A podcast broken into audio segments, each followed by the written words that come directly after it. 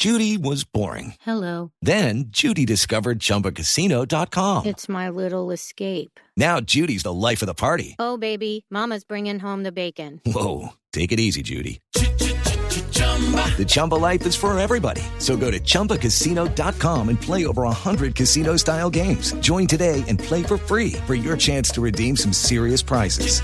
chumba ChumbaCasino.com.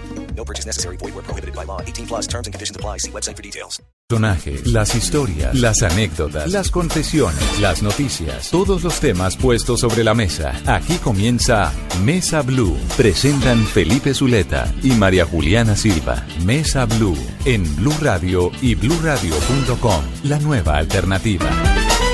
Tengan ustedes muy buenas tardes, bienvenidos a Mesa Blue. Saludamos a nuestros oyentes de Bogotá, Cali, Medellín, Barranquilla, Cartagena, Bucaramanga, Armenia, El Valle, Tunja, Neiva, Villavicencio y por supuesto a todos aquellos que nos están oyendo a través de bluradio.com y a través de sus teléfonos inteligentes. María Juliana Silva, buenas tardes. Felipe, buenas tardes y buenas tardes a los oyentes. Bueno, la voy a dejar presentar a nuestra invitada de hoy.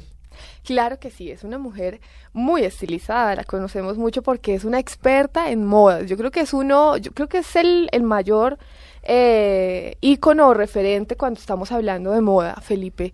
Estamos con Pilar Castaño. ¿Y no has visto mi chaqueta por detrás? No, No, Ah. ¿cómo es? Ahora no la muestro. Ahora me volteo. Bueno, está bien. Regia, ¿no? Pues como Regia. siempre. Sí, no le pasó un año, regia, inteligente, elegante. Pero bueno, pero hoy vamos, bueno, vamos a hablar de moda porque tenerlo usted aquí Uy, no qué hablar de moda va a Uy, qué ser delicia. dificilísimo. Qué delicia. Claro. Pero, pero hablemos de, hablemos de, de su último libro. ¡Ay!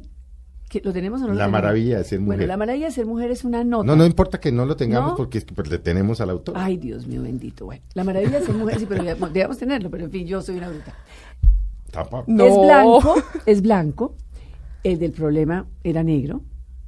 Ah, pero entonces. El sí. del problema tenía si las quiere, uñas. hable, hable, hable del, del, del, del, del problema para que nuestros oyentes Sí, eso. como para entrar en sepan cuál fue el contexto. problema Es- que usted exacto. tuvo y cómo lo resolvió. cómo- fue un problema hartísimo. ¿no? Horrible. El del problema tenía las, las, las letras de las uñas de María Juliana Fucsias, así Sí. maravillosas, y era negro, de Editorial Santillana, nació el 2 de octubre, con unas ilustraciones. Ese, al- ese- ese era de moda, ¿no? ¿Cómo se llama? O la sea, maravilla de ser mujer. El mismo. No, no, espérate, es que te, pues, yo te estoy Ah, es que esto es repetición, no, pues esto, pero en blanco. No, esto es una maravilla. Ah, Entonces, no, no, entonces eche el cuento completo. el me cuento es maravilloso. Entonces, el libro nació el 2 de octubre, lo lanzamos en Gaira Café eh, a las 9 de la noche y yo, como la niña estudia en Parsons, dije, yo quiero que la niña esté presente porque es demasiado importante sus ilustraciones. Entonces, pagamos unas LEDs inmensas y cada vez que yo hablaba cambiaba las ilustraciones. Esto fue un homenaje a la niña por sus ilustraciones maravillosas. Unas Estamos ilustra- hablando de la ilustradora. La ilustradora de original. Maravilla de Ser Mujer. Uno. El original. El original. Y resulta que esta niña llegó a mi oficina con un book. Cuando tú eres diseñador o ilustrador, tienes un book y lo presentas, y este es mi trabajo, un book alucinante, Felipe. Alucinante, original de ella. No, y para que usted la descreste algo. Alucinante. Claro. Alucinante. claro. Entonces llamé a- a Santillana y les dije, ya les mando a esta niñita, solo tiene 18 años, está becada en Parsons, miren a ver si les gusta. Santillana la contrató. Nunca supe cuánto le pagaron, gracias a Dios nunca tuve nada que ver con el tema. La niña la contratamos y se ve, y honestamente lo digo porque soy mamá de tres y tengo una hija de 19 años, que se ve que la niña, la presión de los capítulos, empezó a echar mano de una cosa que en la juventud se llama copy-paste. Nunca se imaginó que el libro iba a salir en Vogue Nueva York. El, Vogue, el libro salió en Vogue y las niñas de Parsons empezaron a ver sus ilustraciones en el, libro, en, el, en el libro y dijeron, this is me, this is mine, this is mine. Ay, o sea, hubo 10 ilustradores envueltos. Gracias a Dios hubo 10, porque como cuando son tantos para la foto, no se pusieron de acuerdo en nada y no hubo mayor drama, fuera de que chillaron, insultaron. Pero y no dijeron- demandan, Pero no hubo nada. ¿no? Eran tres chinos. Pero, una- pero claro, la China con la presión. Imagínate, la presión. Plagió. Plagió 43 de ilustraciones su de, libro. 87. Imagínese. Y, bueno, ¿y usted qué sintió? Entonces yo quería morirme cuando, porque además obviamente yo me acuerdo cuando su libro apareció y las ilustraciones en Vogue Ay, y, a- y sale semejante escándalo de que Yo no entendí. la- la- la- No. las ilustraciones no eran No, originales no, de yo la no, niña. yo no entendí y cuando me llamaron de, de, de Bogotá yo estaba, gracias a Dios, gracias a Dios, ahora vas a entender por qué yo estaba en Miami, porque yo empecé a ver una cantidad de insultos en la, en la red, pero yo no sé leer estas cosas, mis hijos son los que me traducen las cosas, y entonces yo vi que entraban pero me las borraban, eso eran mis hijos que estaban borrando todo, y yo no sabía qué estaba pasando. Porque antes yo era la mala porque yo no sabía que era, no tenía nada, no entendía nada, y cuando me llamaron de la radio a entrevistarme, me dijeron, tu libro está siendo plagiado. Yo dije, qué felicidad. Yo pensé que eran los que vendían en los semáforos a 13 mil pesos, que siempre me lo hacen. Los piratas. Los de Ciudad Bolívar, maravilloso. Y dije, Claro. qué felicidad, ya lo plagiaron.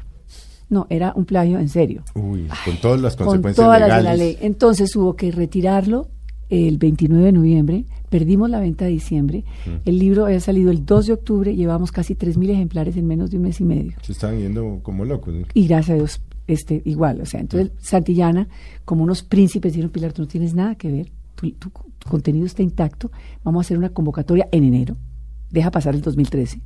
En enero hacemos una convocatoria nacional de ilustradores, busquemos un jurado serio y lo lanzamos en la Feria del Libro. Entonces, era Jario Dueñas de Cromos, Juan Sebastián Sabogal de Santillana, Exi, la Escuela de Diseño, y yo hicimos de jurados maravillosos 138 ilustradores. Yo nunca pensé que hubiera tantos. Bueno, me insultaron tanto Mucha- que sí me di cuenta que era mucho ilustrador, pero mucho ilustrador. 138 jóvenes colombianos ilustradores. Convocaron. De moda. De moda. Que es dificilísimo. De moda, Claro. bellísimos. Ya lo, pero qué rabia no haberlo traído. Bellísimo. Julián, Román y Lina Moreno. No, pero ya, lo- ya se sabe que la maravilla es que está en las librerías. Lina Moreno es la, la chiquita paisa, está en la Nacional, en el Éxito, está en la Panamericana, está en la Madriguera.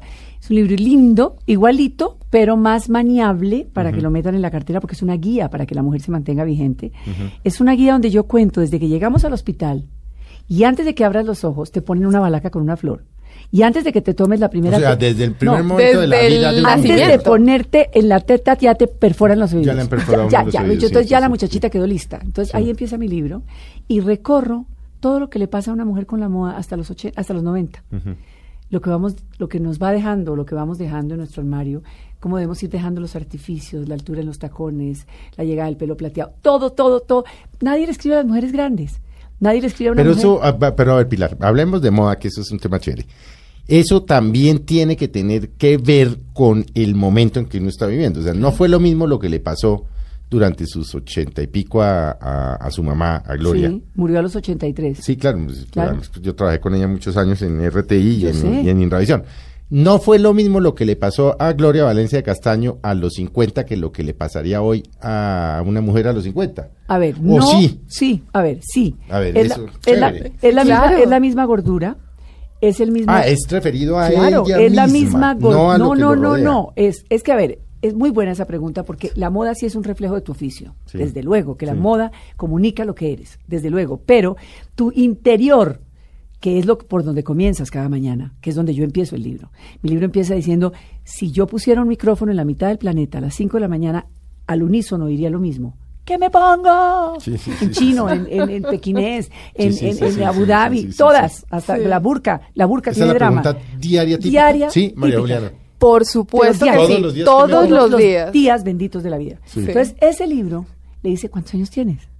Porque si tienes 18, tú ni prendes la luz. Es que, es que dormida. Sacas el legging o el jean, te me enfundas en tu jean, te pones tus Dr. Martins o tus baletas, te tiras el morral y te fuiste y te ves espectacular. Porque la juventud es ecléctica en la moda, no importa. Ah, Pero a los, a los 60, la luz bien prendida, porque ya no ves nada, No, en un culo, ¿no? Por Dios. Yo el no veo ya el- nada. El espejo, el espejo gigantesco, porque Sí, es que. y vi, ojalá bien A ver, limpio. ojo, exacto, porque no ves es nada. Sí. Entonces es una maravilla, el libro recorre todas esas inseguridades. ¿Te llegó? Sí, me llegó. Entonces la adolescencia, la inseguridad de la bueno. adolescencia, todo ese A tema. ver, hagamos un ejercicio eh, para la- nuestras, eh, nuestras eh, oyentes.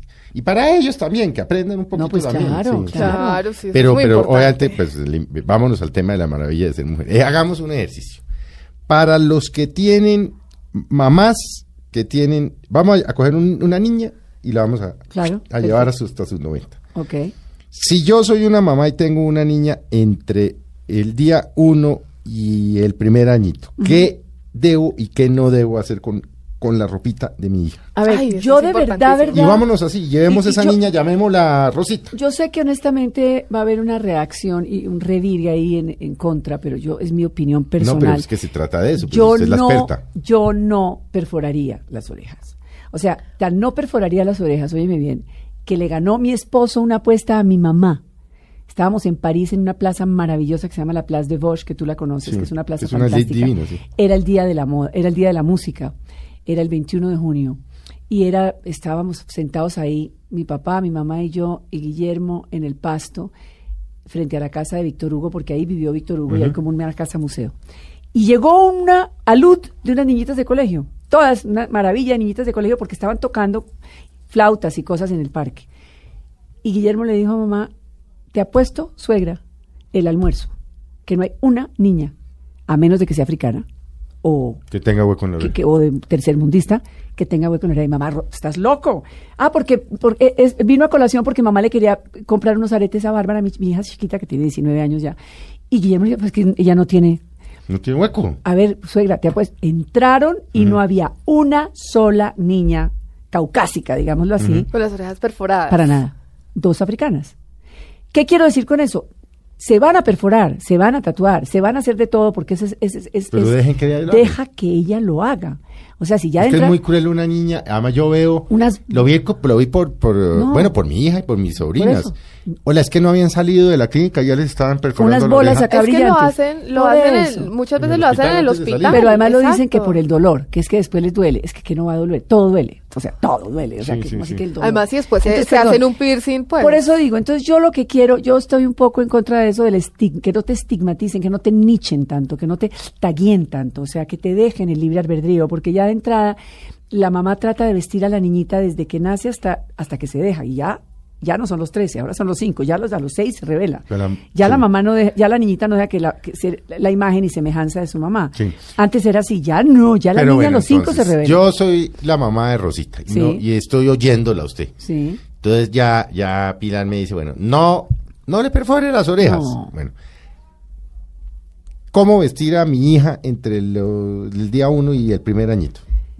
Diviértete con, con la cosa porque es lindo, porque sí, porque son unas muñequitas y hemos toda la vida hemos tenido muñecas y toda la vida soñamos, primero con ser princesas, segundo después con, con lograr tener el príncipe azul y tercero tener una muñeca que es la muñeca en vivo a la que de verdad le damos tetero y llora y va al baño y le cambiamos el pañal y todo eso es real, eso es parte de ser mujer. Entonces diviértete, divino, ponle los zapaticos de escarcha dorados y el moñito y ponle las medias de corazones. Entre más Ágata, entre más agaticemos a nuestros hijos, divino, porque Ágata Ruiz de la Prada es una diseñadora que es positiva, que ama el color, que no concibe el negro. pero si yo no tengo no, el es, concepto de Ágata ni los recursos perdón, lo para traje al éxito, lo traje al ¿Hay éxito y lo masifiqué. Yo, Pilar, lo Hay cosas de Ágata en el to- éxito. pero todo, absolutamente pues. todo, a, a- a nada, a, a precio de gran superficie. No, Sí, no, no. sí, sí, Por eso te hablo. Entonces, llenémosla de vestiditos de bañitos de, arandelitas y de flores y de corazones y de lunas y las hagámoslas soñar y que la infancia sea lúdica. Yo soy en pro de la infancia lúdica, o sea, que reine Rafael Pombo. ¿Me entiendes? Eso es la infancia. No el tema de Barbie en ese sentido. Hay lúdico de lúdico. No, la Barbie sí, perfecto, pero que no se parezcan a la Barbie. Pero Ah, la bueno, Barbie, pero para tener la muñeca, no la para muñeca, vestir a no la para hija. vestir a la hija como una Barbie, no. Pues no sé, me van a matar. No, porque es verdad. eso. No, No, no. Yo que pues soy, digamos, de alguna manera contemporánea, yo pienso igual, yo- sí, de todas maneras, o bueno, no sé de pronto qué tan al extremo me vaya, pero entonces muchas veces yo siento que a niñas de 2, 3 años ya las visten como si fueran unas niñas Barbies, de por eso, 10, no, eso no. 11, 12. Déjenles vivir su infancia, Mm. que existan las arandelas. Yo me acuerdo que, todavía me acuerdo que yo lo que más adoraba era mi pulserita de campanitas. Yo tenía una pulserita de campanitas que era, era ser niña. Mm. Y uno le sonaban, la- eso es lo más, eso, ¿me entiendes? No, no tratar de que avancen a, a, a- a qué van a avanzar, si vamos vamos avanzando igual, esto es como la tira de los aeropuertos, eso uno comienza y acaba, o sea, eso es así. Y eso es el libro. Y es muy agradable, me divertí mucho haciéndolo, gocé mucho haciéndolo, inspirada en el moño plateado de mi abuela, de lo, que murió a los 104 ¿Qué era años, qué? perfecta. ¿Qué era qué el moño plateado? Era una mujer de pelo plateado, con su moño divina, su bastón, sus ga- gafitas redondas, y murió de 104 años, erguida, caminando lindo, con su blusita de arandela, su suéter perfecto. O sea, siempre se quiso, se cuidó, no se dejó, que es el famoso tema de la mujer a medida que va pasando el tiempo. Y dice, ¿yo para qué? Yo ya tengo 60 años, ¿ya qué? A mí nadie me mira No, ya. por el contrario, ya- entre más viejo uno más se debe cuidar. más se debe cuidar. Ese es el Porque una niña de 18 aguanta todo. todo. Pero carajo, ya uno, Ese es- uno a la edad de uno y una hombre, eso, mujer. claro. Ya a los 45, 50, 55 ya no aguanta todo. Ya es- no aguanta no. blue jean, ya no aguanta ciertas cosas. Blue si lo has usado toda tu vida, Sí. lo sigues aguantando hasta los 90. No, lo que no, puedes, caso, lo que no puedes es improvisar a los 90 O sea, o a los 80 o a los 70. decir, o a- pues, voy a comprar unos blue si no has usado jeans nunca, no vas a empezar a usarlos a los 60, por favor, porque te van a chillar. un culo. Pasa No. también mucho con los pantalones de cuero, ¿no? No, bueno, el cuero es Mick Jagger. El cuero es un material y una prenda de rock, de escenario, dramática, espejo. Además, el cuero duplica. Yo uso cuero todo el tiempo, o sea, yo de los seis días a la semana uso dos en cuero para ver si logro que sea grande algo, ¿me entiendes? Que se vea algo más. Ah, carajo, qué buen el dato. El cuero refleja. Ah, no, el cuero es, te duplica. La mujer que tenga un muslo grueso, una cadera grande, que se ponga un pantalón de cuero, baila. O sea, porque se está duplicando su silueta. Claro. Culo grande, Cero cuero. pantalón cero cuero. Claro. Vea pues, la, vea pues. ¿no? Eso es- Interesante. Entonces, Ah, entonces, a ver. el, libro, en el libro les voy diciendo, vayan dejando cosas, de verdad hay cosas que sí nos van dejando antes de que nosotros las dejemos. Y una mujer a los 50, a los 60, todos los accesorios deben ser de verdad, deben ser finos, deben ser importantes. Tú, tú puedes jugar con plástico, con divertido, con Pero deben ser finos, ¿no? El hecho de que sea de plástico no quiere decir que no sean finos. No, que sean bonitos, que sean Sí, de verdad, sí. que sean, que tengan etnia, que vengan, ¿me entiendes? Se pueden ser de Marruecos, ¿me entiendes? No importa. eh, Pero que la cosa china desaparezca. Porque la Uy, cosa pero- china es divertida, es ecléctica, es loca, la cadena plastificada, eh, eh, eh, amarillo neón, todos esos colores ácidos, fantásticos. Pero tú no puedes andar hacia los 40 años. A los 40, a los 40 ya la mujer es un tema donde se da cuenta que ya no es el centro de atención donde se da cuenta que e- es, e- es una época de cuestionamiento, ¿lo logré o no lo logré? ¿Logré mi carrera o no la logré? ¿Logré mis hijos o no lo logré? ¿Logré mi matrimonio o no lo logré? Ahí es lo lograste o no lo lograste y ahí te haces un autocuestionamiento complicado. Pero yo en el libro digo, eche para adelante, está divina, está espectacular, ya sabe lo que quiere y sobre todo sabe lo que no quiere. Entonces deseche con fuerza lo que no, ya que nadie le meta cosas en la cabeza. Es eso el libro, es una guía para querernos cada década que va pasando. Digamos, entre el primer año y, el- y los 10 años, Sí. por ejemplo, Uy, ¿cuál es, cómo, cómo es el acercamiento de las, de las niñas, pues, ¿Cómo eh, es el a la acercamiento moda? de las niñas a la moda? Esa te voy, a- es una buena explicar, pregunta, María te voy a Juliana. explicar, María Juliana. Tú naces con piel de durazno, Mm. plana, limpia. Sí, y pierna perfecta. empiezan a los 10 años a cambiarte la piel y te empiezan a salir una cantidad de cosas, volcanes llenos de cosas rarísimas que tú no entiendes, entonces te los espichas, entonces ahí te lo estás triplicando. Te dicen que te duermas maquillada en la televisión, que uses asepsia y que eso, que te duermas, una cantidad de cosas rarísimas. Las blusas empiezan a, no cerrar, empiezas a sentir que todo te aprieta y te lleva tu mamá a un almacén de la mano a los 11 años y te dice, esto que te voy a poner hoy, te lo vas a poner toda tu vida. Estamos hablando del Se brasier. llama el brasier. brasier. Y tú ves una prenda y dices, ¿qué? Toda tu vida, si quieres hasta dormida, dependiendo del tamaño de la copa. Piénsame. Fuera de eso, te empiezan a salir velos, vellos por todas partes. Vellos debajo del brazo, Mm. vellos púbicos, vellos en las piernas, vellos en los brazos. Tú dices, la guerra, o sea, ¿qué, qué pasó conmigo? Pero a ¿En ver, sí, me volví un monstruo? Yo era una muñeca, Sí, es lo que sí, pasó. sí, sí, y en- a eso súmale el ciclo menstrual. La Entonces, menstruación, ay, no, uy, entonces, ya- ya- te meten unas toallas en la mitad y empiezas a caminar como tu hermano mayor. Sí. Dices, a ver, aquí, ¿esto es ser mujer?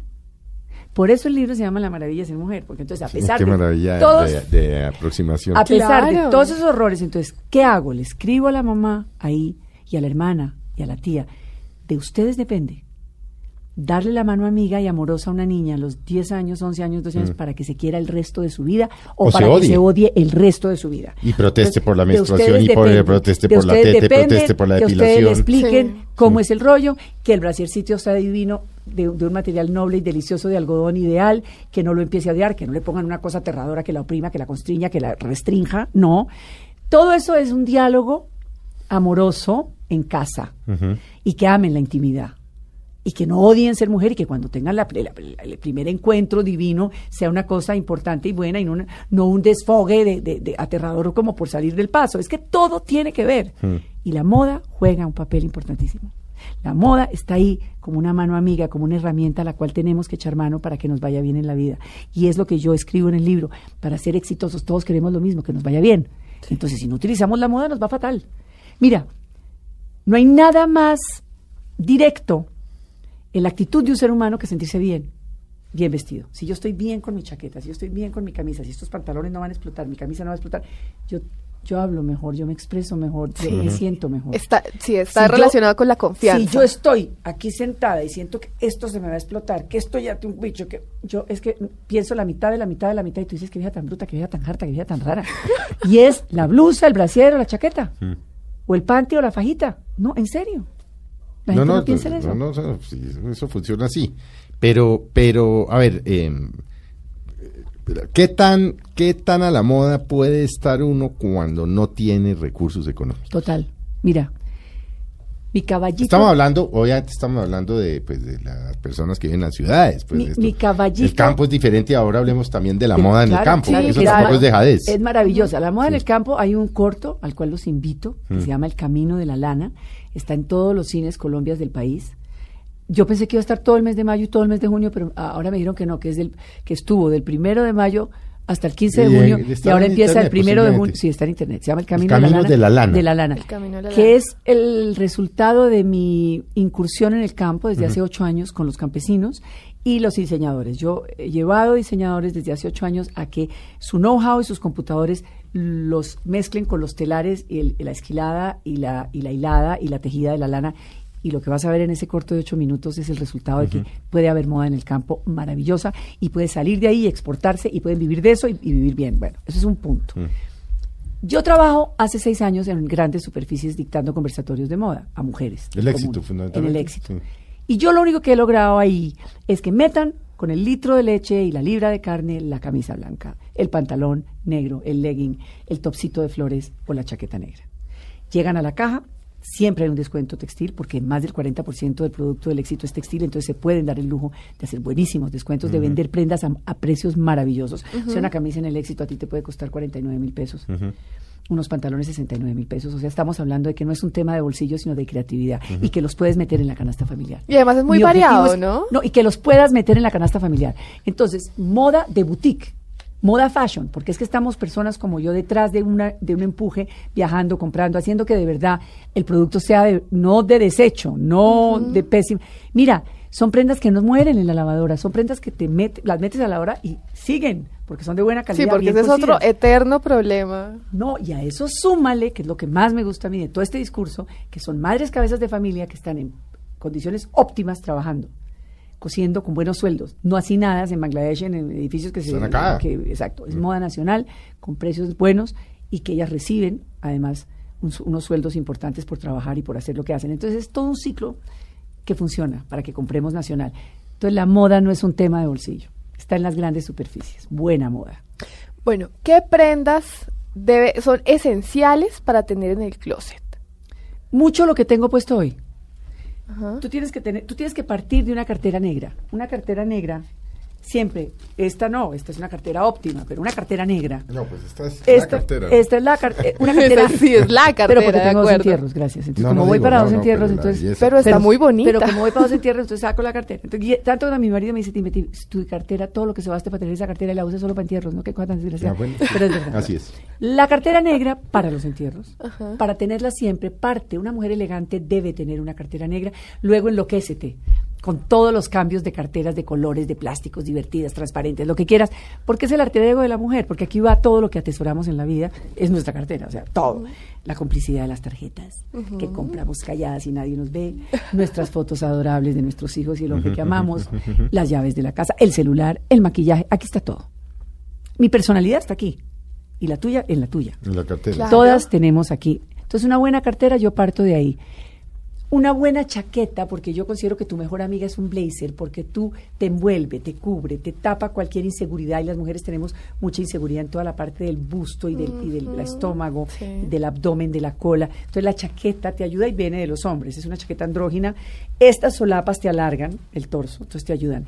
La camisa blanca te aliviana, te ilumina. Truman Capote decía que te hacía ver fresca y con olor a limón, eso es verdad.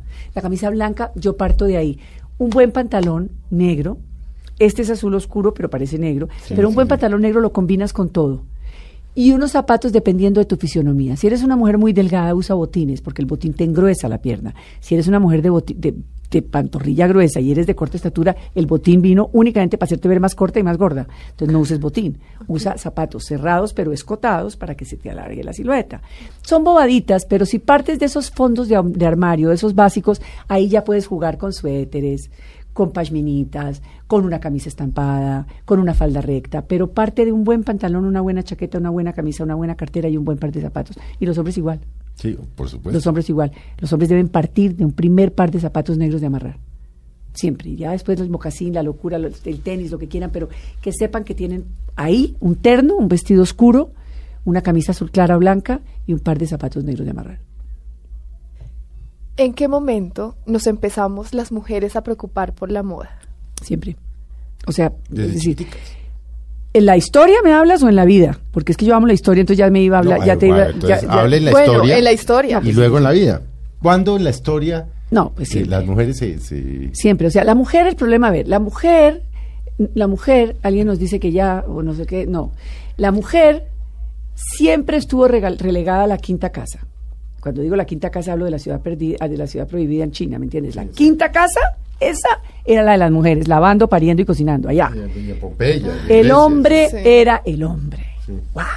El hombre regía, mandaba, se multiplicaba, ¿me entiendes? Concubinas, el hombre. La vida era del hombre, los papas, los regentes, los banqueros, los hombres. La mujer no existía, nunca existió.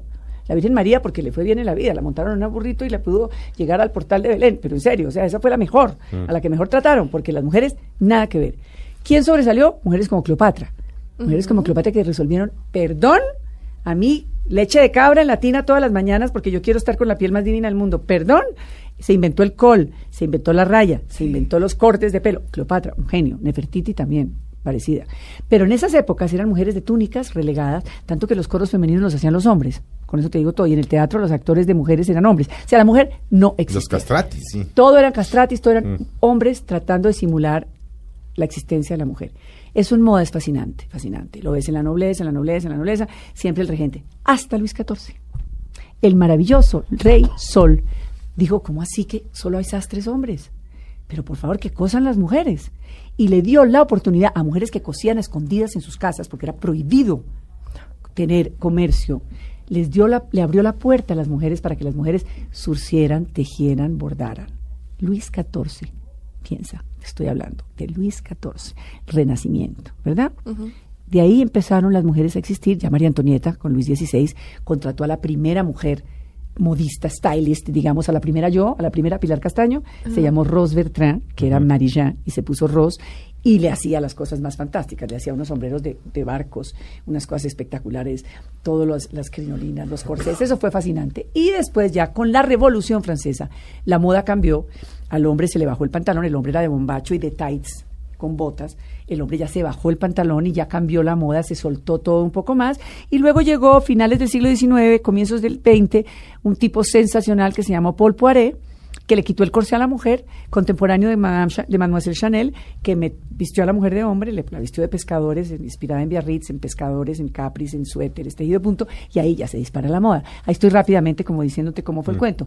Pero básicamente el siglo de la mujer fue el 20, en todo sentido, porque al irse a la guerra los hombres, la mujer se puso los pantalones, porque tenía que trabajar. Claro. El hombre se estaba matando en las guerras, ella, la mujer empezó Sí, a en la trabajar. primera, en la Segunda Guerra, La primera y la segunda, y ya con las guerras la moda cambió radicalmente y ya la mujer empezó a tomar un posicionamiento que estamos viviendo, gracias a Dios, hoy día.